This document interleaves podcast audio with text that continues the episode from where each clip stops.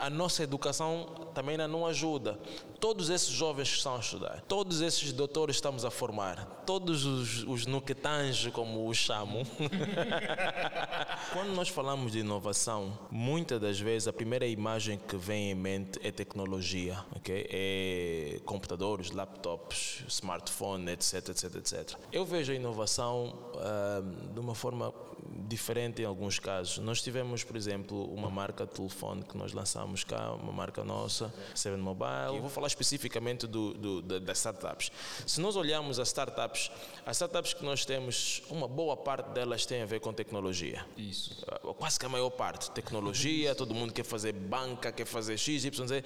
Os problemas que nós temos para resolver não são necessariamente problemas tecnológicos no seu todo. O que, é que eu quero dizer com isso? Um dos propósitos de uma startup é exatamente essa, tentar encontrar uma solução para um problema específico. Tanto é que quando for fazer o pitch de uma startup, uma das primeiras perguntas que te, que te fazem é qual é o problema que estás a resolver. Estás a resolver. Em Angola, o que nós temos que deixar de, de ter é que o dono da equipa não pode mandar mais do que o treinador da equipa. Por algum motivo, tu contratas o treinador e pede resultados nele. Então, se o treinador diz que eu vou colocar o Messi no banco, ele sabe porque que está fazendo. Tu não pode descer e exigir, não, o Messi é meu jogador, tem que jogar. Estragas o jogo de equipa do treinador. Infelizmente acontece muito aqui no nosso mercado. Sejam todos bem-vindos a mais uma edição do podcast Voices and Echo. Eu sou Vicente Pax Tomás, o vosso host. Você está a ouvir o Voices and Echo podcast. Neste podcast, você encontrará recursos, depoimentos, ferramentas e soluções que lhe serão úteis para a sua jornada. Contamos e partilhamos histórias reais e conectamos pessoas através do áudio. E desde já agradeço-lhe por ouvir o episódio de hoje.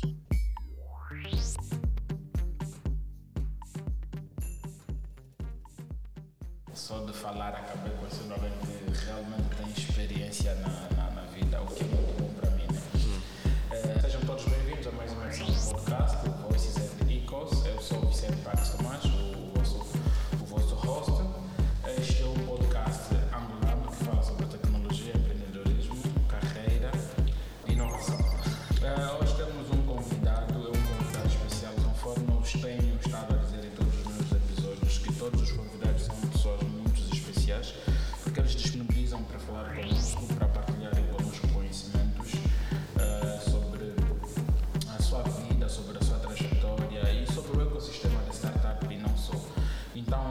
temos o nosso convidado que é o Elder Kiala.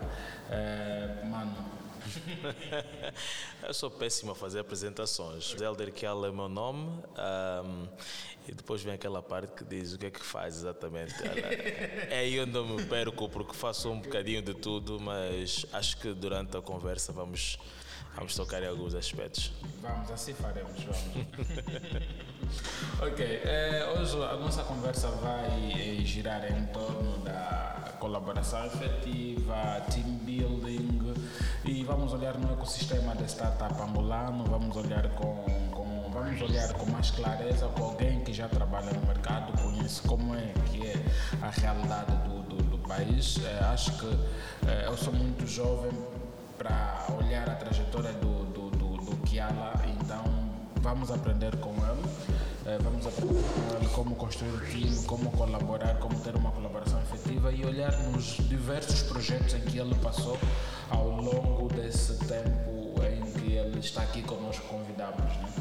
Começávamos primeiro pela, pela, pela história, hum, pela massa crítica que eu partilhei aquela história, aquele brainstorming, uh, daquele, se assim podemos dizer, daquele protótipo de, de marketing de venda do, do, dos cigarros. Começamos ali, depois ali ao longo da conversa a gente vai poder subir ou descer. Ok. Traga a memória às pessoas, porque eu estou a falar sobre uma imagem que ninguém okay. tem, tem visão. Ok, uh, deixa eu ver se eu recupero essa imagem. Alguns dias atrás eu recolhi algumas das minhas meus blocos de anotação que eu tenho sempre um comigo um, e encontrei essa imagem. Depois lembrei-me de uma foto. A imagem foi utilizada para mostrar à minha equipa o que, é que eu, o que, é que eu tinha em mente naquela altura de como é que deveria ser um, uma comunicação para, para o consumidor final. E, e, depois então conseguiram eh, replicar o mais próximo possível aquilo. E eles estavam com aquilo tanto na mente que quando começaram a montar aquilo, montaram exatamente como eu tinha desenhado e etc. Então a imagem que aqui é, é, é basicamente o, o conceito que nós estávamos a tentar aplicar naquela altura era de comunicação para o consumidor final, sabendo que a empresa onde eu colaborava uh, tinha assinado o International Marketing Standards e não poderia fazer publicidade de tabaco, mas nós tínhamos que vender aquilo sem comunicar uh, assim em massa. Então tivemos que ir às praças e etc. Mas aquilo cá era comunicado de tal forma que era muito muito primitivo, muito, sei lá, todo mundo comunicava, metia os maços e os volumes em cima das bancadas, uns no chão e tal.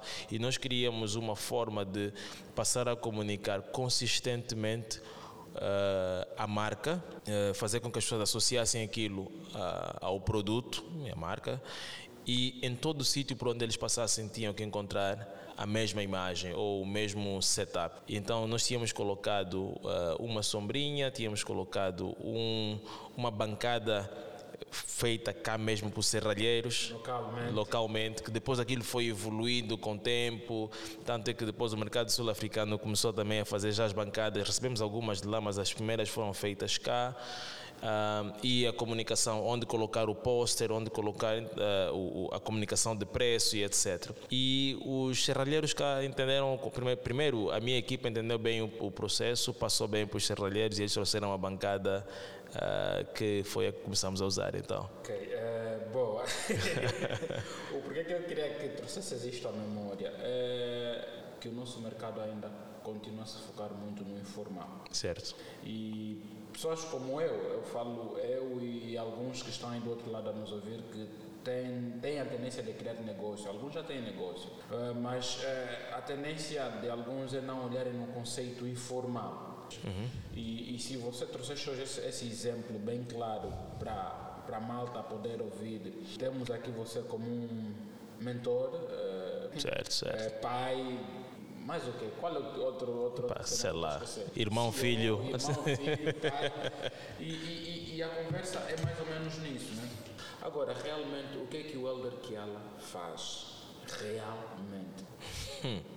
Porque eu fiz, eu fiz o research, eu yeah. encontrei muita coisa sobre si. então, prefiro não tocar no que eu li, mas ouvir da primeira pessoa. Deixa eu colocar dessa forma. Acho, acho não. O tempo e a experiência fez-me chegar a uma conclusão. Hoje, quando me perguntam o que é que eu faço, eu prefiro dizer que uh, eu tenho alguns, uh, alguns propósitos. Um deles é resolver problemas. Okay. okay? O segundo é desenvolver equipas para resolver esses problemas. Então eu foco muito nisso, é desenvolver equipas capazes que consigam resolver problemas ou resolver os meus problemas, vamos assim colocar dessa forma. E isso faz com que acabe por, muitas das vezes, dedicar muito mais tempo a tentar desenvolver pessoas, ter alguma paciência no desenvolvimento de pessoas, que não é fácil, encontras um bocadinho de tudo, mas ao mesmo tempo também dá-me flexibilidade de fazer vários projetos. E é por isso que eu, quando perguntam-me o que é que eu faço exatamente, fico assim meio confuso, não sei, eu faço um bocadinho de tudo. Eu consigo ter alguma flexibilidade, porque os projetos onde eu me me envolvo, uh, um dos principais objetivos hoje, quando me envolvo num projeto, é criar sustentabilidade nele. E a sustentabilidade só se consegue criar, no meu caso, só se consegue criar com, com uma equipa forte que consiga depois operar, estando eu no local ou não. Então eu passo mais num, num nível de, de, de, uma supervisão, mas aquela supervisão que não é micromanagement.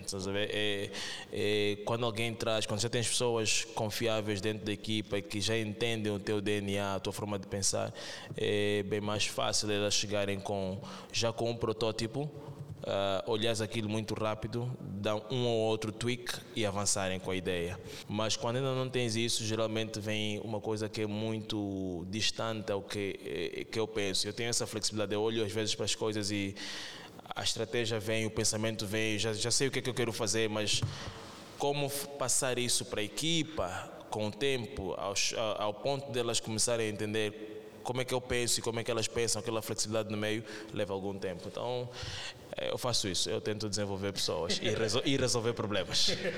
e, então, aqui já vamos associar a questão de trabalho em equipa. Se alguém que desenvolve equipas e resolve problemas, é, sabe como é que é, acho que é team management, né? Yeah, team, yeah. Epá, gestão de equipas. Ah, ok. Bom, yeah, gestão de equipa. Yeah. Então, alguém que tem essas capacidades, um número maior de pessoas, quais são os tiques, como é que é, os tipos, neste caso, que você normalmente darias para nós e os outros que estão a nos ouvir. Por exemplo, eu hoje, na nossa equipa, nós somos três. Nem sempre a relação é boa quando delegam tarefa. Como é que a gente consegue gerir amizade e profissionalismo? É assim, um, amizade e profissionalismo, quando estás numa equipa com um propósito, é importante uh, relembrar que o profissionalismo acaba por vir uh, ao de cima. Né? Nós não estamos lá para ser todos amiguinhos. Eu, quando, falo isso, parece meio, ah, mas não, não, não é bem assim. E as pessoas tendem às vezes a confundir. Nós não estamos lá para ser amiguinhos, estamos lá para desenvolver um bom relacionamento profissional que em alguns casos pode se desenvolver também em um relacionamento, uh, sei lá, de amizade. Por isso mesmo é que nós uh, temos alguns colegas com os quais nos entendemos muito melhor, outros nem por isso, mas isso não faz com que nós não tenhamos que trabalhar juntos. Só são coisas diferentes. Do ponto de vista quem vai desenvolver uma equipa, e isso não sou eu a dizer, está em vários livros e tal, as pessoas podem ver, mas agora vou falar um bocadinho da prática. É assim, nós até no casamento temos dificuldade de gerir a, a, os nossos parceiros. Imagina uma equipa onde tens pessoas diferentes, caráteres diferentes, estratos sociais diferentes, é, é, é, é tudo muito complicado, personalidades diferentes. Então, e é aí onde às vezes acontece muito o problema, porque as pessoas depois acabam por tentar tentar influenciar alguns membros da sua equipa a, a, a, tomarem uma posição ou a, a tentar ser alguém ou algo que eles não são. E isso cria muita confusão. Uh, uma das coisas que nós hoje falamos, por exemplo, quando está-se a dar um feedback, a pessoa dizemos sempre bem assim: quando for dar feedback, concentra-te no comportamento, não na personalidade. Isso é muito importante porque quando nós tocamos na personalidade de alguém, a pessoa imediatamente fecha-se e torna-se defensiva e ao mesmo tempo pode tornar-se agressiva. Mas quando nós nos focamos no comportamento de alguém, é diferente porque aí eu estou a focar num facto. Uh, vou dar um exemplo rápido. Nós às vezes olhamos pessoas e temos uma percepção dessa pessoa com base na sua personalidade. Olhamos para alguém e dizemos, não, ai, esse indivíduo é humilde e etc. E olhamos para o outro e dizemos, esse tem um ar arrogante. Uhum. Tá? Um, é uma percepção que nós temos. Nós não vimos, mas mas assumimos com base na personalidade da pessoa. Essas duas pessoas, quando entram num espaço, se as duas não cumprimentam, a nossa, a nossa tendência é olhar para o humilde e dizer, oh, ele deve ter algum problema e tal, etc, não sei quantas mais, e olhamos para o arrogante e dizemos, ele é sempre assim, tem que armado em. É. Mas o facto é que os dois tiveram exatamente o mesmo comportamento. E nós vimos o comportamento. Então, nós preferimos anular o que nós vimos e nos basear o que nós não vimos, que é o ser humilde ou ser uh, arrogante, para poder julgar um determinado indivíduo. Então, quando numa equipa não consegues tocar na questão do comportamento e focas-te muito na questão de, da personalidade em si, é um dos primeiros problemas até uma equipa meio disfuncionais e problemas e etc. Então, quando estás a formar uma equipa, é saber que tem essas questões, tem personalidades diferentes, tem fases de formação de equipas diferentes, isso também até é científico, tem o, o, o forming, o storming, o norming, o, o performing, etc. Então, cada uma dessas fases, o comportamento do líder e da equipa é diferente. Uh, como é que deve ser abordado, quem são as pessoas, uh, na turbulência, como é que isso avança, não avança. Então, todos esses aspectos devem ser levados em consideração. Como é que é feita a avaliação da equipa ou avaliação individual da equipa, porque já deixa aqui alguns detalhes. Né? Yeah. Tivemos esse, esse breve exemplo de alguém que é arrogante, de alguém que é humilde, e quando vem, vem nesse ponto de avaliar, como é, como é que vocês fazem? Como é que fazes no teu ponto? É assim, depende de cada uma das equipas. Eu tenho, eu estou numa equipa agora em que, eu posso ser sincero, não, não, ainda não consigo avaliá-los uh, como é que eu diria, da forma como eu geralmente avalio, avalio outras equipas, porque ainda é uma equipa em formação e são equipas, é uma equipa que eu já encontrei, então é uma equipa que carece de um outro tratamento até chegarmos a esse ponto. Okay. Mas, falando de equipas passadas que eu já tive, já fiz muita avaliação, a, a, minha avaliação em particular não é muito a questão comportamental, sendo muito sincero. É, é, é, eu sou apologista e continuo a ser de que os resultados devem falar mais alto do que. Eu estou ok em ter um indivíduo meio arrogante na minha equipa e tal, mas que está a produzir para caralho, estou nem aí. Yeah? Desde que ele depois não afete o bom equilíbrio da equipa. Okay. okay? Mas, se está a produzir, mas simplesmente é aquele que epa, não quer se meter com mais ninguém, ajuda quando tem que ajudar, entrega quando tem que entregar, vai sempre dar e tal, exige dos outros. Se os outros o chamam de arrogante e tal, isso é problema deles, ele está a produzir. Então, essa é a minha história. E também sou apologista de que, é assim, se o indivíduo vier das, das 8 ou das 9 às 13 e fizer tudo o que tiver que fazer, para mim é melhor do que o indivíduo que chega aí às 8, sai às 17 e não faz nada. Então, se tiver que ir embora, mas está tudo feito, eu não tenho muito problema com isso. A minha equipa sabe disso. A avaliação da equipa é feita com base em resultados. Tem que ser muito claro desde o princípio o que é que está a ser estruturado ou o que é que se espera do indivíduo. E nesses casos, antes de fazer a avaliação, precisa se colocar os objetivos. Então, o objetivo é que é muito importante, porque o objetivo tem que ser colocado de tal forma que quando for feita a avaliação, não pode ter meio termo. Então, quando eu vou ditar um objetivo para ele, eu vou dizer assim: uh, desenvolver uma política de anticorrupção, etc., até maio de 2022. Pum. Esse é o, esse é o ponto, neste caso. Esse é o ponto. A data está aí. Tá lá. Maio. Então está lá. Eu pedi para ele desenvolver, para ele desenvolver o que é a política, até quando ter data X. ok? Uh, depois posso colocar alguns subtemas onde vou dizer política devidamente aprovada até X, política implementada para uh, uh, 100% dos colaboradores, assinada por todos até Y, uh, sei lá, coisa desse gênero. Por que isso? Porque quando chegamos no final, o indivíduo, quando chega, ele sabe se está a ser positivo ou está a ser negativo. Aquilo é simples. Já uma autoavaliação. Há uma autoavaliação e não podemos ter muita discussão. Não, eu acho que, não, eu sim, mas eu devia. Não, aquilo para mim é simples. Aqui está escrito: desenvolver a política ABC até maio de 2022. Foi feito, sim ou não? Se ele me disser sim, está feito. Não temos base de discussões. Uh, implementar. Uh, ou fazer o rollout daquilo e ter a assinatura de todos os colaboradores, ou mais de 90% dos colaboradores. Sim ou não? Ele vem e diz, ok, boss, está aqui, 93%. Ou pode vir dizer 71%.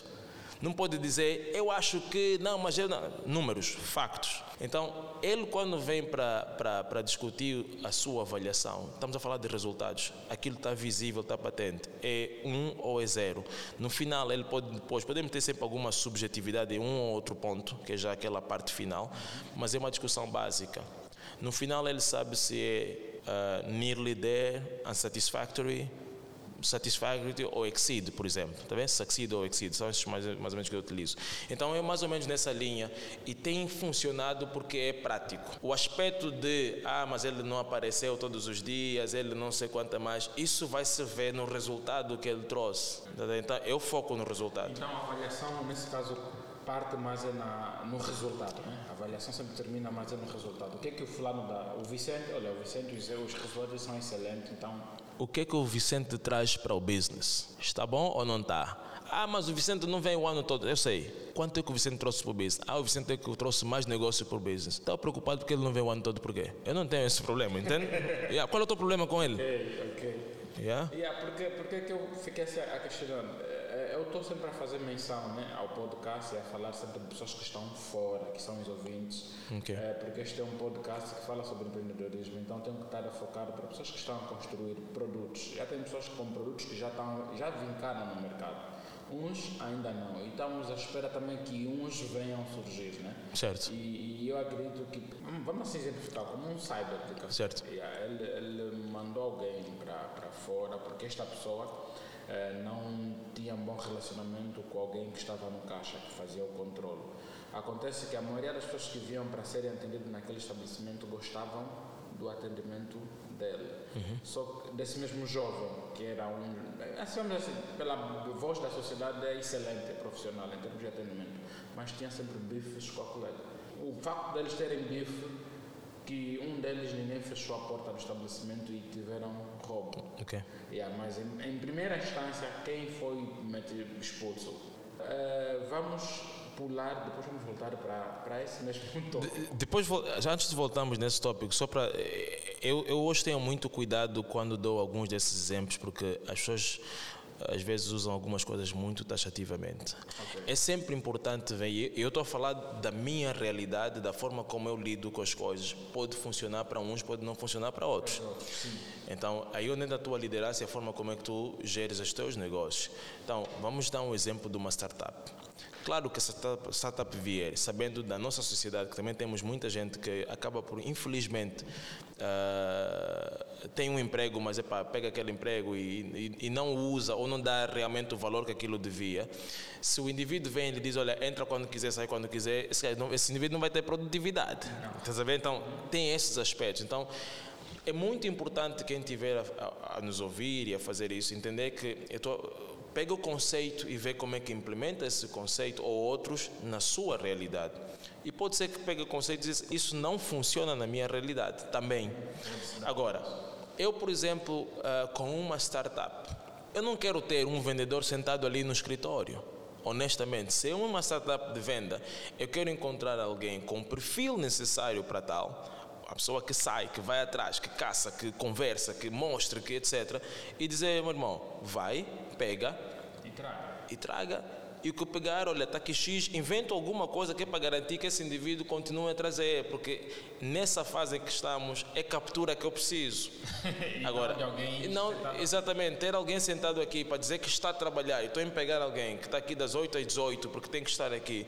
Não, não quero esse indivíduo. Ah, não, está a fazer uns telefonemas. Boa, vai fazer telefonema, pega um telefone móvel que nós pagamos, enquanto está a circular, está a caçar e etc. Mas, mas ainda bem que tocamos nisso. Como nós estamos a falar de startup, mas também temos algumas organizações cá em Angola que fazem avaliação do colaborador ou do, do funcionário quando está presente. Eles sentem-se que se tu não estás no local de trabalho, você não fazes nada. Sim, é uma cultura. Ah, é uma cultura. A, a pergunta é sempre: o que é que o colaborador está a trazer para o business? Ok? Nós temos uma agência de comunicação e é completamente remota. Quer dizer, temos hoje um escritório, mas ninguém está no escritório, vai um ou outro de vez em quando. A pandemia veio, veio até ajudar isso. Então, nós trabalhamos durante a pandemia, a maior parte do pessoal trabalhou em casa, uma boa parte do pessoal trabalhou em casa. Algumas zonas. Algumas zonas trabalham em casa. Isso não, não tirou a responsabilidade de algum, das pessoas responsáveis, não lhes tirou a responsabilidade. Tanto é que algumas pessoas responsáveis trabalham mais em casa do que no escritório. Ah, acho que tem muito a ver com o conceito. E essa da avaliação, sim, é- eu, eu digo: um, é cultural, dois, ah, nem sempre as nossas lideranças ou em alguns casos mesmo os recursos humanos sabem como avaliar o indivíduo. Então a forma mais fácil de avaliar é dizer faltou, não faltou, chega cedo, ah, ri com os colegas, não ri e tal, e faz uma avaliação. Isso é avaliação de personalidade com base, nem com base a factos, com base a tua percepção. Porque esse mesmo indivíduo, quando for perguntar no colega A, B ou C, tem uma imagem completamente diferente desse indivíduo. Então, quem o está a avaliar? Tá? Então, eu, honestamente, não é, um, não é uma avaliação que, que eu faço. Ok, aqui estás a dar exemplos práticos, né? também fizeste menção sobre livros. Quem quiser saber mais, tem livros que ele pode pesquisar. Eh, tens algum livro específico que possas sugerir a alguém? Tem vários livros, eu estou meio ah, perdido em livros, mas tem, tem uns tantos livros. Tem alguns livros básicos que, eh, para mim, são, são um must. Estás a ver? É, no que toca a liderança, estratégia e etc. Livros como O Príncipe, A Arte de Guerra, são livros.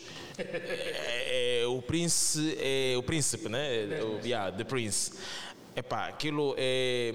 Tanto o Príncipe como a Arte de Guerra são, são livros que, que a pessoa precisa ler, reler, entender, voltar a ler, pegar alguns extratos e ir aplicando aquilo e ver, porque são coisas que até os dias de hoje são utilizados. Depois tem, tem livros assim muito básicos, mas que ajudam, nem é muito em termos de, de, de, de, de empreendedorismo ou de equipas e tal, mas são livros que te ajudam a abrir a mente e a mudar um bocadinho a atitude. São livros básicos, curtos, parábolas. Tenho um, dois ou três que eu, que, que eu recomendo muito, tem inclusive meus filhos já leram e tal. Um é o Our Iceberg is Melting, é o nosso iceberg está a derreter, algo parecido. Ok? O outro é o Who Moved My Cheese, que moveu o meu queijo. E são livros curtos, muito pequenininhos, mas que ajudam-te a, a explorar a sociedade, a vida, o empreendedorismo, a empresa e etc. de uma forma diferente. Saber que as coisas não estão aí paradas para ti, precisas ir atrás disso um, como explorar oportunidades, como sair do medo, como então esse tipo de, de, de, vai abrindo a mente das pessoas, vai entendendo que a nossa sociedade e a cultura precisa ser adaptada à, à realidade atual da globalização. E eu acho que nós ainda estamos muito presos em alguns aspectos com o sempre foi assim. E isso precisa começar a ser mudado. Depois tem alguns outros livros que eu posso depois ver e, okay. e, e pesquisar aí. Agora, é, nós aqui estamos a falar de, de vários assuntos ao mesmo tempo, estamos a mesclar vários temas né? Uhum. E, e, e, assuntos. E, e, aqui eu volto a, a trazer. Eh, Covid veio e trouxe alguma inovação para nós, é uma, uma verdade. Uhum. O trabalho remoto, há dois anos atrás ou quatro anos atrás, ninguém esperava eh, estar a trabalhar na sua casa e depois a responder a reuniões da equipa. Como é que olhas a, a questão da inovação no nosso mercado, especificamente para as pequenas e médias empresas, porque as soluções que a gente tem usado muito mais cá não são locais, são a nível internacional. Já, visto que você está no mercado já há algum tempo, és um player, ou assim o chamar, já tiveste contato com alguma solução local é, sobre alguma inovação que também possas trazer aqui? Há muitas, uh, mas de, deixa só quebrar isso primeiro antes. Uh, uh, quando nós falamos de inovação, muitas das vezes a primeira imagem que vem em mente é tecnologia, ok? É computadores, laptops, smartphone, etc, etc, etc. Eu vejo a inovação de uma forma diferente em alguns casos. Nós tivemos, por exemplo, uma marca de telefone que nós lançamos cá, uma marca nossa, Seven Mobile. e depois, postos nisso, sempre, peraí, eh, vamos tentar trazer alguns elementos que eu vejo onde é que isso pode funcionar aqui, por exemplo, nas, nas tias jungueiras que vendem à noite. Então trouxemos uma cena que era uma bateria uh, solar, mas que tinha uma iluminação do outro lado boa, porque eu passava pelas ruas e via as tias, se fosse assim à noite, num palanca, no, nessas mini praças, lugar paragens e tal, tem muita tia a vender com um candeeiro à noite, uma, uma então não era, claro que você quer ajudar, mas também quero fazer a minha parte, né? então é aquele meio termo, então trouxemos isso. Há esse tipo de inovação, mas é algo que já existe, só tentar se adaptar alguma coisa à realidade do, do, do, do, do país aqui. Mas há inovações específicas do nosso cotidiano, do nosso dia a dia, que uh, nós acabamos por vezes por deixar, deixar passar. Achamos que temos que ir buscar tecnologia lá fora para vir implementar aqui. Eu vou falar especificamente do, do, das startups. Se nós olharmos as startups, as startups que nós temos, uma boa parte delas tem a ver com tecnologia. Isso. Ah, quase que a maior parte. Tecnologia, todo mundo quer fazer banca, quer fazer X, Y, Z. Os problemas que nós temos para resolver não são necessariamente problemas tecnológicos no seu todo. O que, é que eu quero dizer com isso? Um dos propósitos de uma startup é exatamente essa, tentar encontrar uma solução para um problema específico. Tanto é que quando for fazer o pitch de uma startup, uma das primeiras perguntas que te, que te fazem é qual é o problema que estás a resolver, que estás a resolver para depois trazer a solução e etc. E eu ali acho que os nossos, as pessoas que vão fazer as nossas startups e tal, algumas coisas desse género, estão tão focadas em tecnologia, porque parte delas vem de fora, vem da tecnologia e tal, parte delas, nem todos, e acreditam numa espécie de um copy-paste. Eu sou muito de copy-paste e edit. Yeah? e quando não fizemos o edit, começamos com um problema aí. Yeah? Então, numa população onde uh, maioritariamente é tem ainda problemas de tecnologia, tem problemas de exposição, tem problemas de saldo, tem problemas de internet, tem esses todos os problemas, ok? Eu tentar ir lhe vender que a minha startup é a cena que vai medir a tua tensão arterial. Ele nem sabe o que é tensão arterial. Não sei se você consegue me entender. Não estou a dizer que está errado. Para mim, o problema começa depois quando pegas esse conceito, até um, um bom conceito, e agora assume que tem que vender para todo mundo, porque não identificaste bem o teu nicho. Okay. Provavelmente o teu nicho está nas redes sociais, e olha lá, mesmo das redes sociais, aquilo é muito barulho e não, não compram, né? provavelmente está num sítio específico que tens que ir à procura. E aí começa depois, porque o indivíduo fica frustrado porque sente que trouxe uma solução, mas ninguém compra, ninguém usa, porque é o desafio. Vamos contar as startups que nós temos no mercado que trouxeram uma solução e que hoje usam a solução e vivem da solução de alguma forma, comercializam a solução. Elas depois frustram-se e dizem: Não, aqui agora ninguém compra. Não, não, não é que ninguém compra, é, é que não estudou bem o mercado. Provavelmente. E Ou coisa de copy e paste. Without editing essa edit é importante. E às vezes a malta falha um bocadinho. E podemos procurar N exemplos. Uh, eu, olha, vamos dar um exemplo de uma cena que funcionou. Hoje todo mundo está a tentar lutar para fazer mobile banking. O mobile banking, todo mundo está a lutar. Inclusive os bancos estão a lutar. Quer dizer, a, a luta agora já nem é das startups pequenas, que elas já. Agora os, todos os bancos querem. Mas, sei lá, acho que ninguém ainda conseguiu entender como é que a população funciona. Ninguém ainda conseguiu se perguntar ou entender por que, que a população não está a usar. Todo mundo vem e diz uma história, diz que nós agora temos 70 mil utilizadores, temos... E ah, esquece isso.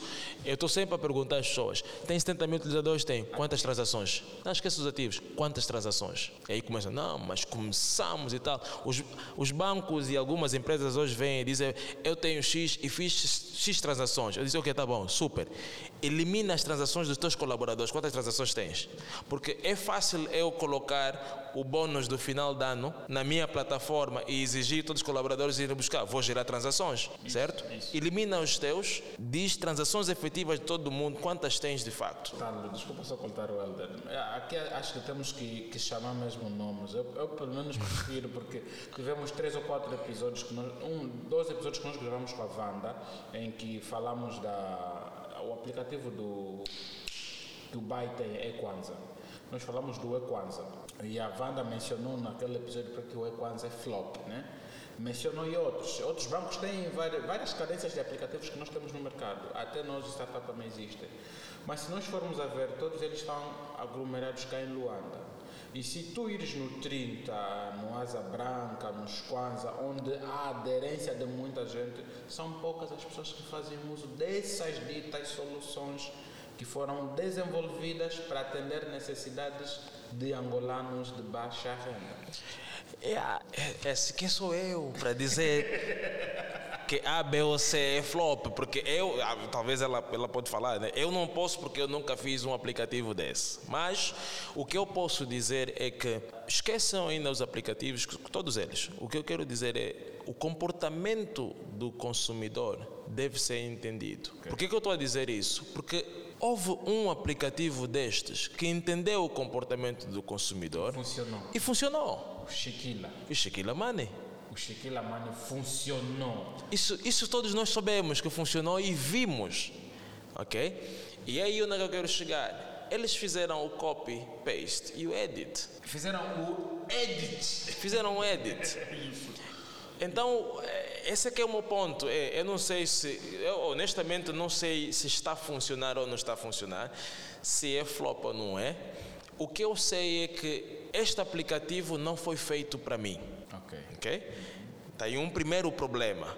Se não for feito para mim, por que, que eu estou a dizer isso? Porque eu tenho um padrão de funcionamento já regular. Eu vou a um restaurante, por exemplo, e eu já sei que o meu padrão é: no final vão me dar a conta, eu vou tirar a carteira, vou tirar o meu cartão, vou entregar, risca, vão me dar o TPA, coloco quatro pins e ok, e depois espero o cartão de volta com o papel e vou embora. Isso.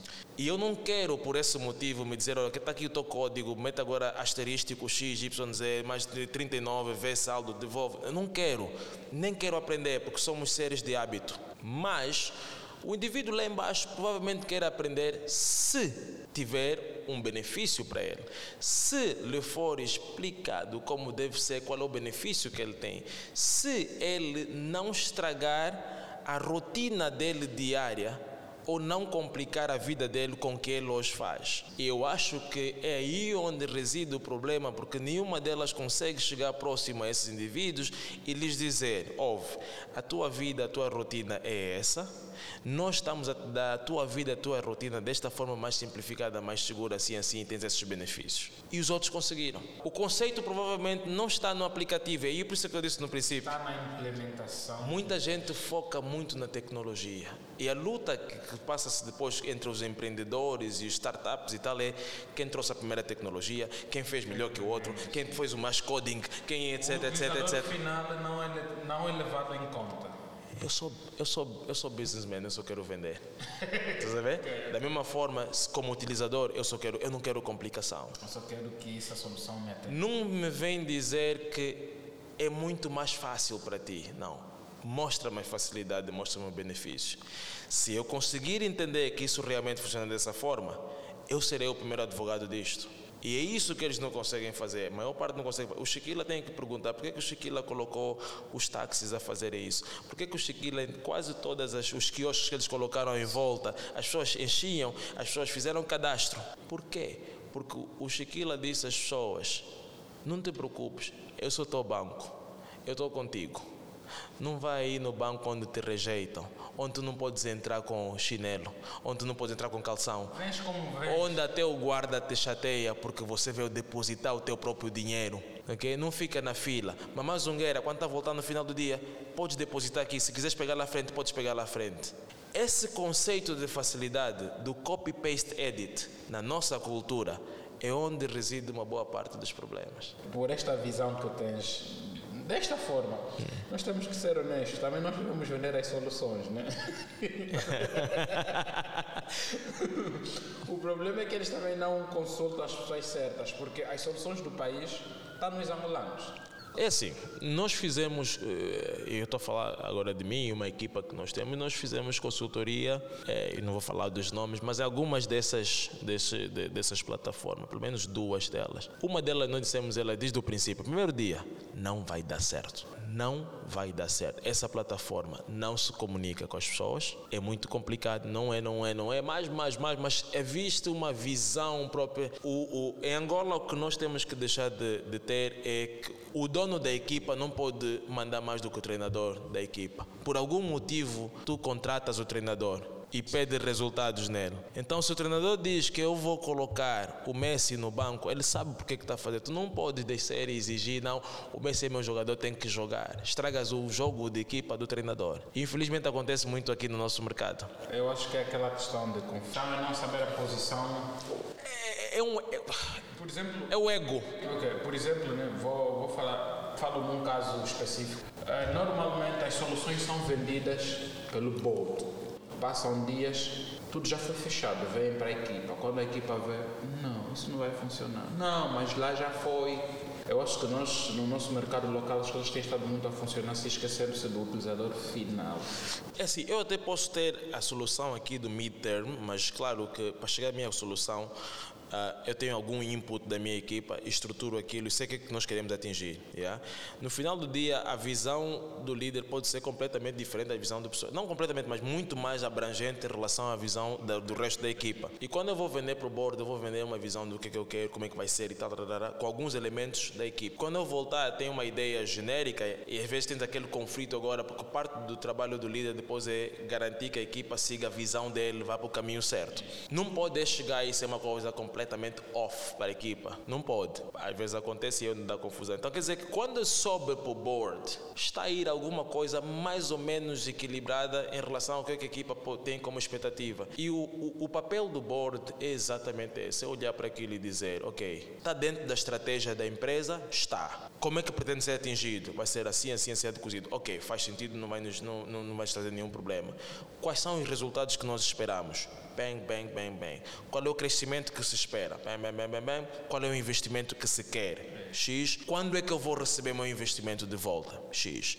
A pessoa analisa por alto e diz: faz sentido, avança, tem X meses para me dar o resultado que eu quero começar a ver e acompanhar. Depois voltas aqui e a nível operacional trabalhem agora os detalhes devia ser assim.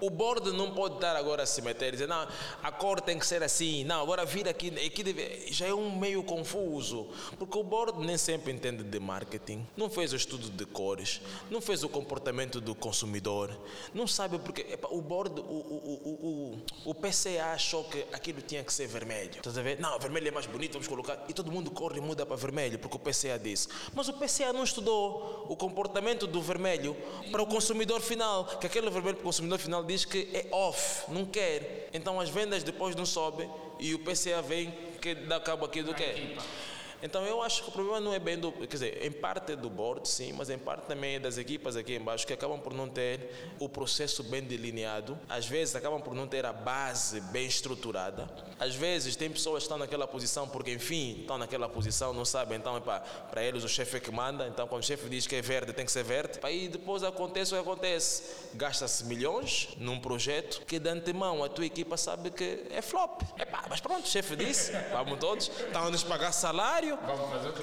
Vamos ficar aqui das 8 às 18 durante um ano, sabemos que vai dar errado, mas estamos a pagar salário, fazer o quê? Por isso é que esse, esse conceito de salário é mesmo esse, pá. Porque o indivíduo que vais meter aí a lutar para isso, e que tem um bônus para trazer aquele resultado, em que tem que ir para venda, esse indivíduo vai dizer, boss, aqui está a dar errado, vamos curvar aqui, aqui vamos discutir, como é que vamos convencer o board, tem que ser assim, prepara o backup, faz assim, estás a ver? É um indivíduo que está lá. E, e, é isso que às vezes falta. Mas acho que o, o, que nos falta mesmo também é uma conversa honesta entre, é, entre o líder né, e o liderado. Quando o líder é líder, não é chefe. Porque tu não tens essa conversa com o teu chefe.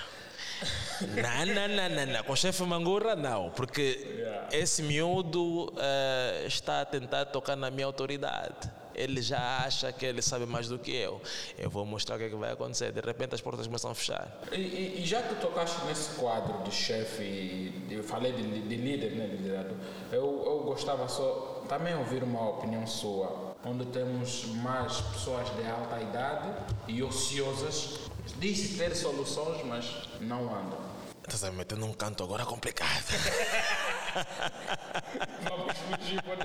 Não, é assim, não são todas. Eu, eu conheço muita gente uh, a nível do Estado que tem uh, uma estrutura completamente aberta em termos de pensamento, em termos de execução e tal. O problema nem sempre são as pessoas em algumas posições. O problema acho que está muito a ver com a própria estrutura e o sistema e como é que aquilo às vezes é interlaçado e como é que aquilo foi criado e tal. Porque há pessoas que querem fazer, mas a estrutura não permite que ela faça. E, e, e com o tempo vai ficando ou frustrado ou vai se acomodando. Uh, por isso é que nós às vezes nos perguntamos, mas fogo, mas o fulano estava aqui fora, falava muito, falava muito tal, ia fazer, ia fazer, depois agora dele no cargo não está a fazer nada. Não é porque ele não quer fazer, é, para é, é, é, ah, precisa seguir um certo protocolo, é, faz parte. As empresas são burocráticas, os governos são burocráticos, as multinacionais são bem mais burocráticas que uma empresa, por exemplo, uma empresa pequena, sabes, tu és, os, és o, o, o responsável máximo, és o vendedor, és o XY dizer, para conseguir fazer um bocadinho tudo, a decisão é tomada na hora. Mas numa multinacional, com, com uma estrutura já, a decisão às vezes passa por esse, passa por aquele, tem que fazer uma pesquisa nesse, depois de um tempo vem uma pesquisa para confirmar aquela pesquisa, e rararara. Quer dizer, quando foste tomar a decisão final, já se passou tanto tempo, que às vezes a decisão quando vem já não é tão relevante assim, mas tem que dar seguimento porque agora foi aprovado. Então, esse processo às vezes é que faz com que as pessoas também sejam vistas como, é, yeah, mais, mais, mais, mais. Se bem que também tem outros casos que é mesmo, eu não vou falar a palavra incompetência, mas é mesmo, epá, também não está lá e não sabe por que está lá. Agora, olhando para uma, para uma questão nossa cá local, o número de angolanos a cada ano está a crescer cada vez mais. Hum. Nós somos um país que não, na prática, não produzimos nada. Uh, será que, na tua visão, na tua perspectiva, alguém que olha pelo mercado em todos os aspectos, né? o boom que nós estamos a dar pelo número de pessoas em Angola, será que temos capacidade suficiente para alimentar esse número de bocas também? A olhar pela via de, de, de exportar, né? Importar. Importar, aliás, importar. importar os bens alimentares. Desculpa, isso, isso, é isso é uma política que tem que ser mudada a nível a nível central. É assim, o, o privado pode fazer, mas a, a regulamentação e, e, e, a abertura tem que ser feito a nível central de alguma forma. Nós temos um problema muito sério. Primeiro, nós efetivamente, eu não acredito que efetivamente nós tenhamos um problema de, não, sei se chamam isso de capacidade ou disponibilidade. Não, o, o facto é, os recursos existem, podem ser trabalhados. Então, de morrer, morrer de fome nós não devíamos, internamente. Uhum. Temos como produzir isso. Mesmo a nível tradicional barra familiar, temos. Né? O angolano não devia morrer de fome, tá? Pode plantar uma hortazinha lá atrás de casa, pode fazer uma coisa e ter aquele sustento básico, básico, básico e tal e, e continuar a sobreviver. Tem essa parte. Claro que se industrializar isso, melhor ainda. Mas nós não temos essa indústria porque não é algo que foi colocado como uma prioridade a nível central. E esse é um dos problemas que temos quando tens países com muitos recursos minerais. Nós, durante muito tempo, vivemos com base de petróleo e diamante. Diamante, até, só para dar uma ideia, que até o diamante é assim meio secundário, é para estar tá lá, dar um jeito. O foco mesmo é petróleo. E, e isso foi nos gerindo até hoje dessa forma. Como começamos a ver que, opa, eh, não é tão seguro assim. Começou-se a falar de diversificação. Ainda acho que fala-se mais de diversificação do que se executa. Agora, temos um outro problema. Isso agora vamos colocar o, o, o Estado barra governo de lado. Nós temos estima-se que é 32 milhões de pessoas, temos uma taxa de juventude muito alta, de 0 aos 14 anos, acredito que devem ser para aí, sei lá, chega a ser uma, uma taxa muita muito grande, muita mão de obra. Temos uma população votante, na minha estimativa, pelo menos aí uns 55, 57%, jovens, que quando são, digo jovens, são de 18 aos 35. Uhum. Então, na realidade, temos uma população muito uh, jovem. E quando falamos de jovem, estamos a falar que um indivíduo que hoje tem 13 anos, um miúdo que hoje tem 13 anos, daqui a 5 anos tem 18. Estamos a falar de, se formos nas, nas nossas universidades hoje, temos três turnos de muita gente a estudar, jovens a estudarem. Temos muita mulher, temos mais mulheres que rapazes. Quem irá absorver todo esse pessoal? Porque depois temos um outro problema. A nossa educação também não ajuda. Todos esses jovens que estão a estudar, todos esses doutores estamos a formar, todos os, os como os chamam, todos eles estão a olhar para, ok, terminei, sou doutor, sou formado, sou engenheiro, sou X, onde é que está Sonangol, onde é que está Indiama, onde é que está TAG, onde é que está X, onde é que está Y, onde é que está Z. Não estamos a acompanhar o ritmo global, onde até as multinacionais estão a fazer corte de pessoal, onde as empresas precisam se readaptar, onde a tecnologia continua a crescer e reduzir a mão de obra. E todos nós ficamos pelo menos 5 anos na universidade, mais os 12 anos ou 10 anos de, de, de ensino médio de, e, yeah, sei lá, médio básico e etc. Temos, sei lá, 17 anos, 18 anos de vida a estudar, mas não sei se aprendemos muito. Pelo menos não aprendemos em relação ao que os outros têm aprendido fora em termos de exposição. Eu sou apologista de que Angola tem que adotar o ensino profissional. Se for para a África do Sul aqui agora, a pessoa termina o matric, depois faz o college, um ano, cursos de um ano, dois anos, três anos, alguns casos, tem alguns vão para a universidade. E esses dois, três anos saem com algum ritmo, está a sair, está a ser empregado, está a entrar no mercado. Se não for para o mercado, está a aprender alguma coisa, está a fazer ele sozinho alguma coisa. Ali começamos a falar de tal empresariado, empreendedorismo e tal. É esse indivíduo que vai empregar mais cinco, é aquele indivíduo aí que vai empregar mais dois. Estás a ver? É, e isso hoje nós não fazemos. Pior, os negócios que nós poderíamos fazer para nos sustentarmos já não são nossos negócios. Um dos únicos negócios que é. E não me chamem de xenófobo, faz favor. Só estamos aqui a dar, estamos a dar exemplos. Mas, por exemplo, um dos únicos negócios que ainda é nosso é do, dos taxistas. Não, mas nem também, porque tem também taxistas. Ali. Yeah, tá, tá, sim, eu sei que estão, mas vamos supor que vamos dizer que a maior parte né, é, não, é, não é nosso. E tens uma parte das quinglas, que também, entre aspas, entre aspas porque se formos para o mártir já, já é uma divisão. Se nós formos nos armazéns, não somos nós. Se formos fomos na banca, não somos nós. Se fomos na consultoria, não somos nós. Se fomos os negócios, quer dizer, o, então o angolano que poderia desenvolver algum. E, e, e não estou falando dos negócios grandes, até estou falando, eu falei táxi, falei King lá, falei etc. Falei cantinas. Cant, nós, nós não te, as cantinas não são nossas. E a pergunta é: nós como angolanos não conseguimos ter cantinas? Houve uma altura que, como é que é, as unhas, também não éramos nós, eram vietnamitas. E nós não estamos a reparar esse fluxo que vai acontecendo. Nós não temos negócios nossos e com isso nós não conseguimos empregar os nossos. Quando nós não conseguimos empregar os nossos, os nossos são sujeitos ao que lhes é dado, se me faço entender. Então vais ter um problema social depois mais tarde, onde, onde terás um indivíduo formado e que vem de uma educação onde infelizmente não lhe ensinaram como, não lhe ensinaram nada, ensinaram-lhe trigonometria, etc, aquela coisa toda e tal, e o homem chega e depois perguntam na entrevista qual é a tua experiência de trabalho. Não tem, ok. O um, que é que tu queres ser daqui a 5 anos? Queres ser chefe? Com base em quê? Não sei, estudei. O diploma, com base ao Meu diploma. O diploma não é nada. Não tens experiência, não tens nada. Então o indivíduo pode dizer, não, tá bom, no, por enquanto não, fiquem, estamos à espera, vamos chamar, vamos chamar, vamos chamar. Estômago é lixado. Quando o estômago estiver a apertar, vais à procura de alguma coisa. De repente vais numa cantina e dão teu emprego, agora está lá, é caixa da cantina. Estão te pagar 20, 30 mil kwanza. Você aceita. Te falta um respeito. Você aceita. Vai dizer o quê? Está aqui o meu diploma? E esses aspectos têm que ser vistos do ponto de vista de todos nós. Não é responsabilidade só do, do, do Estado ou do privado. Todo mundo tem que entender que alguma coisa nesse processo não estamos a fazer em condições e os nossos filhos estão a vir aí, os nossos irmãos estão a vir aí, o pessoal está a crescer e não sei, todos eles formados, o que é que vão fazer depois disso? Porque também tu que estás na, na, na tua Sonangol, na tua Indiama, etc., com teus 53 anos, também não queres ir para a reforma, né? Todo mundo tem que comer. Então, eles não têm vagas para todo mundo, para sempre. Para uns entrar, uns têm que sair. Supostamente devem sair, não querem sair. É, não só não quero sair, eu também preciso comer. Se sair, o que, é que acontece com os meus? É uma lei, lei da sobrevivência. É uma lei da sobrevivência. Lei da sobrevivência. Eu, por exemplo, eu tenho colegas da, tenho colegas da minha irmã, né?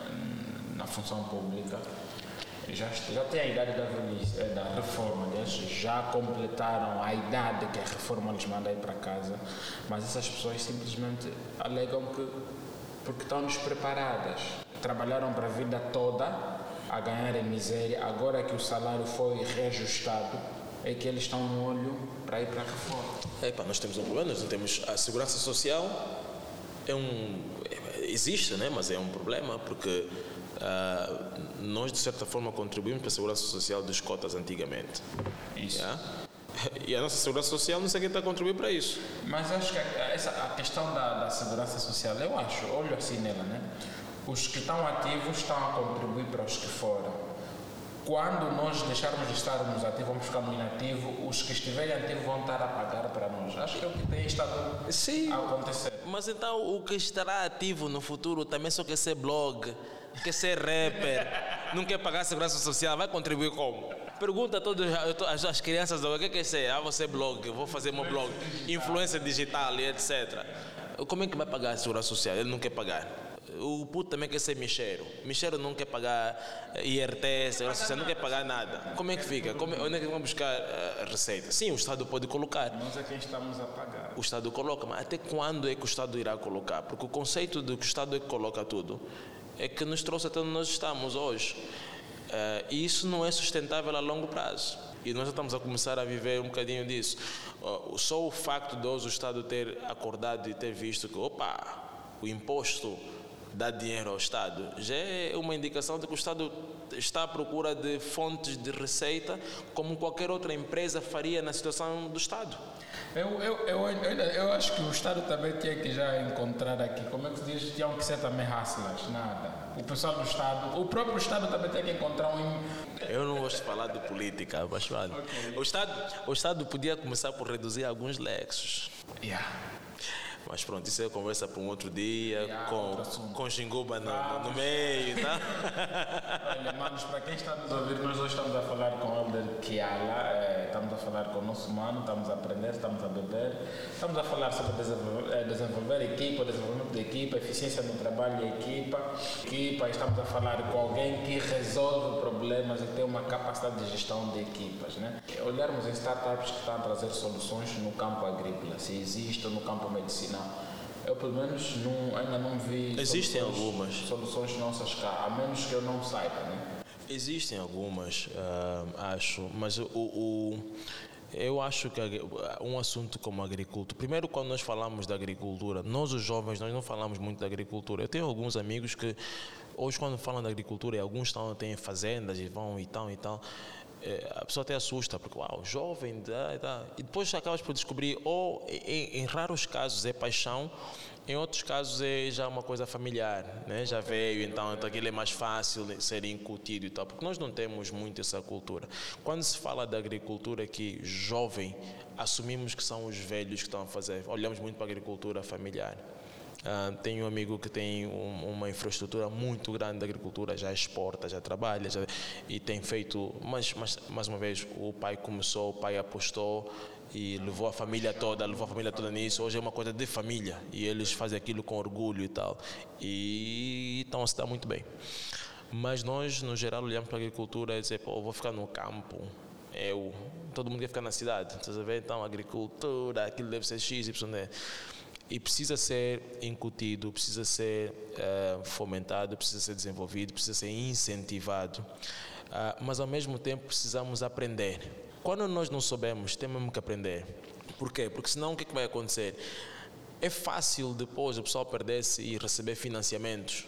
Aqueles financiamentos depois vão. A agricultura é complicada. Por exemplo, eu, eu- por mais desafios que eu gosto, eu não, não sou de campo e não me meto na agricultura.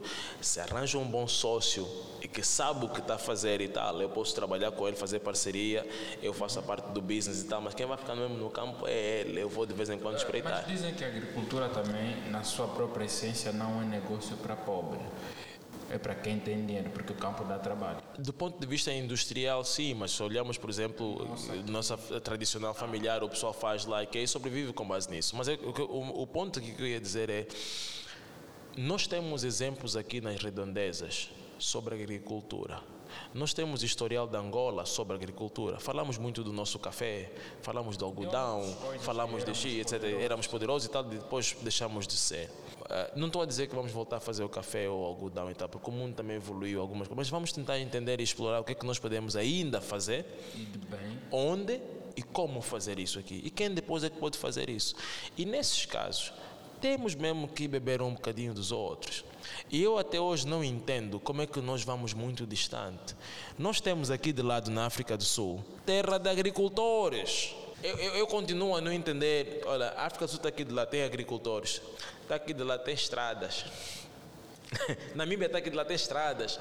Zimbábue está aqui. É assim, nós estamos aqui, mas nós vamos buscar a estrada do outro lado do mundo. E demora pouco tempo.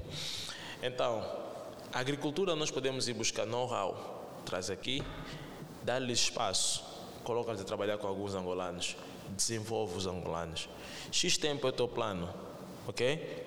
Depois de X tempo, o angolano tem que ter capacidade de fazer A, B ou C. Tu ficas com um bocadinho, mas o angolano cresce um bocadinho mais. E vamos andando. Enquanto vocês estão a ensiná-los, enquanto estão a desenvolver e tal, a parte da responsabilidade social precisa se focar em quê? A agricultura é muito importante ter escoamento. Então, para a agricultura precisa ter estradas. Sem estrada, a agricultura não funciona. As coisas deterioram-se do outro lado. E nós estamos a ouvir exemplos e exemplos disso. Ano após ano. Façam estradas. Deixem depois o mercado funcionar da sua forma. Por que, que nós vamos ao mercado de 30? Todos nós. Família, casa, restaurante. Até o restaurante onde pagamos milhões e tal. Vão também lá, vão 30 comprar o fresco. Sai da onde? Sai do interior. Mas vem cansado. Não o produto, vem cansado dos meios que trazem o produto. Os caminhões estão a passar mal. Então esse indivíduo até podia fazer esse trajeto durante cinco anos. Está a fazer por um ano e meio, dois anos, porque está a arrebentar com os carros. Depois o processo para. Então o investimento dele é maior, está sempre a trocar e tal. O negócio dele vai abaixo. O negócio dele vai abaixo, o agricultor não consegue escoar. Não consegue escoar, você que não recebe, o preço aumenta tal. O nosso processo é um ciclo que está identificado, mas temos que operar, temos que fazer com que ele funcione.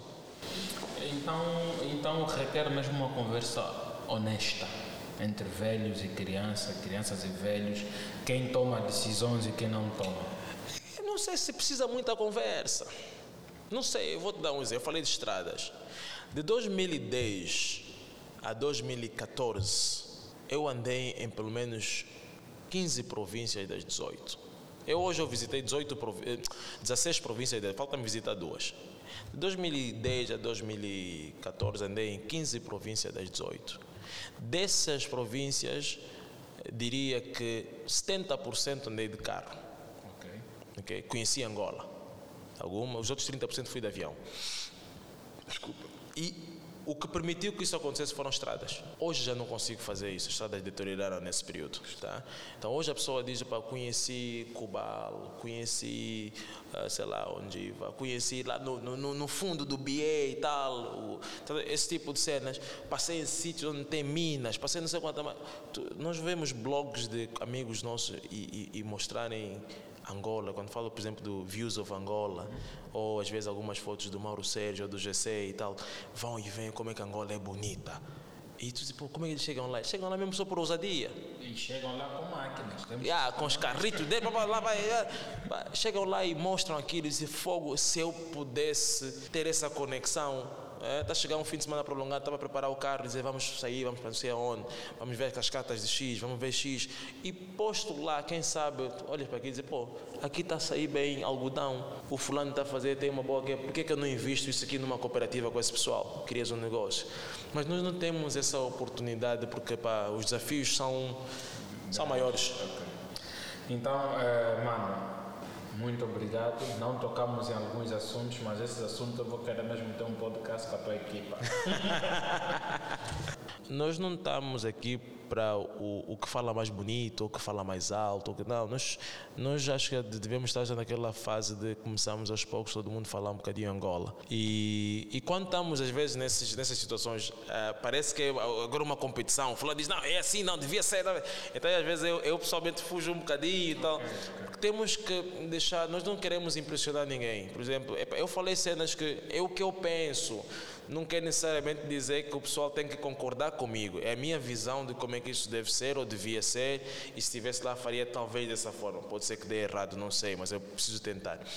Mas temos que ter essa capacidade de ser assim espontâneos e podermos falar e ao mesmo tempo ouvir e ser criticados e poder analisar e trocar ideias nesse aspecto. Agora, para nós fecharmos, eh, vamos olhar aqui num detalhe pequeno eh, quanto às soluções que nós estamos a ter agora no mercado, como os mototáxis. Hum. Será que uh, tem como a gente regula é, regulamentar o serviço de mototáxi tem. e o próprio Estado arrecadar imposto nele? Tu vais em qualquer capital da província das nossas cidades, tu encontras o serviço de táxi. Nós temos um projeto desse. é, temos um projeto desse e tal. É, o mototáxi tem, tem, tem um. Em África, mototáxi é uma ideia que calha bem nos países do terceiro mundo, países subdesenvolvidos. África funciona perfeitamente, Índia funciona, China funciona, sabe? Aqui Quênia funciona. Quênia, funciona. Yeah, todos esses países funcionam porque é a nossa realidade. E graças a Deus agora adotaram o sistema de, das, das três motas de três rodas e tal. Acho que é mais seguro também, sim, né? Dá, dá para explorar melhor porque agora está desorganizado. E esse é que é o problema é esta fase que tinha que se organizar isso. E não se está, como disseste, ninguém está a olhar nisso. Então, se estiverem a olhar, estão a olhar de forma superficial. Há sim oportunidade. Há oportunidade de todo mundo fazer isso em condições. Há oportunidade de regular isso há a oportunidade de colocar, como dizem os brasileiros, carteira nisso, as pessoas trabalharem, serem, eh, beneficiarem disso, pagarem o que tiver que pagar, o governo receber, os chefes receberem, a, a, a, o, o, o, o próprio taxista receber. E aí está, a distribuição na cadeia é que é importante. Então, toda, toda hum, fórmula que nós fizemos e conseguimos distribuir para a cadeia toda, nós não temos problemas. Se formos procurar os negócios em que distribuímos na cadeia toda, não há problemas, funcionam.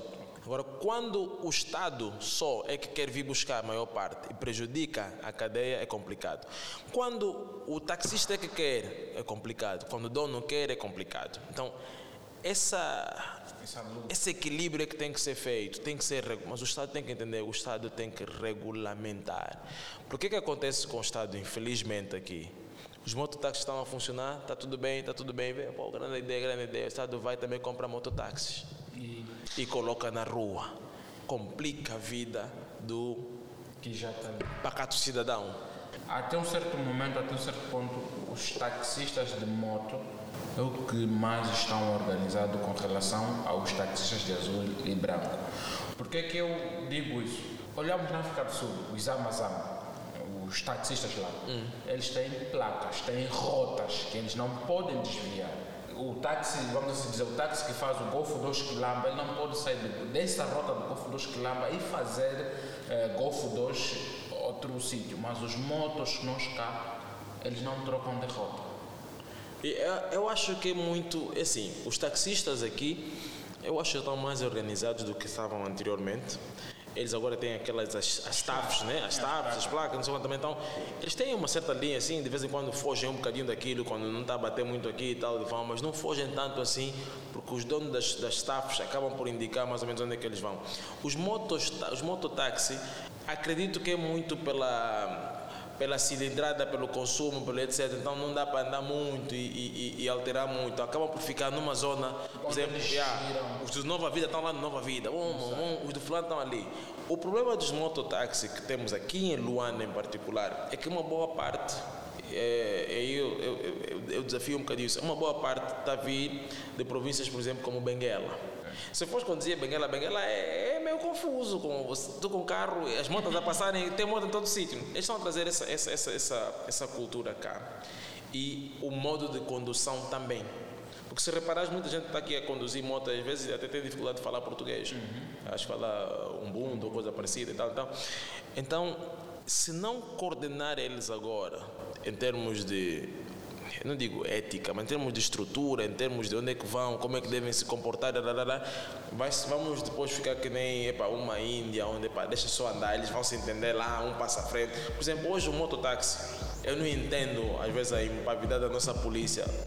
Todos os carros estão a parar, o moto passa à frente da polícia, no sinal vermelho. Tem acontecido a moto passa em sentido ao contrário na cara do. E por isso não, não, não, não faz nada. Por quê? Porque as motas não têm a carta de condução, têm uma licença e alguma cilindrada, nem precisa ir num determinado sítio, basta aquela licença. Então, esses aspectos é que devem começar a ser regulados. Onde é que eles estão, quem são, como é que é, sem tirar grande proveito, é começar a regulamentar é mais ou menos por aí. Acho que é isso. Uh, para quem está aí do outro lado, este é o podcast Você Dico, o primeiro podcast a lá que fala sobre empreendedorismo, inovação e tecnologia, carreira.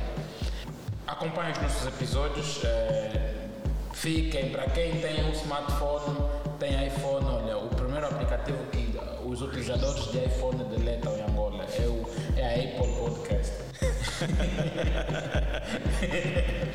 Obrigado, mano. Eba, muito obrigado pelo convite. Cá estamos sempre que precisar, estamos por aqui. Obrigado. Até a próxima. Até a, obrigado. É?